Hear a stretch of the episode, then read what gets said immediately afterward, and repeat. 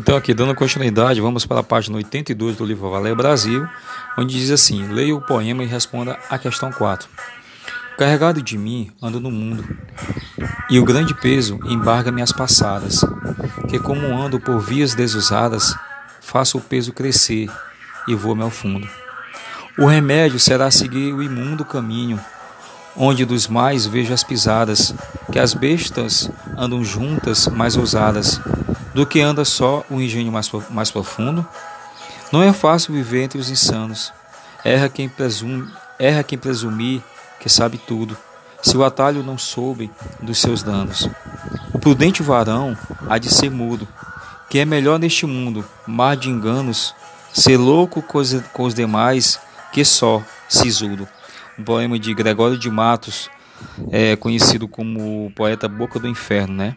Uma das maiores expressões da, da nossa poesia. Então, a quarta questão diz assim: é um argumento da tese do eu lírico.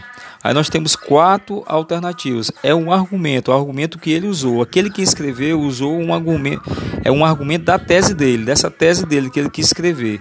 O eu lírico, mais uma vez falando para vocês, o eu lírico é aquele que escreve, tá?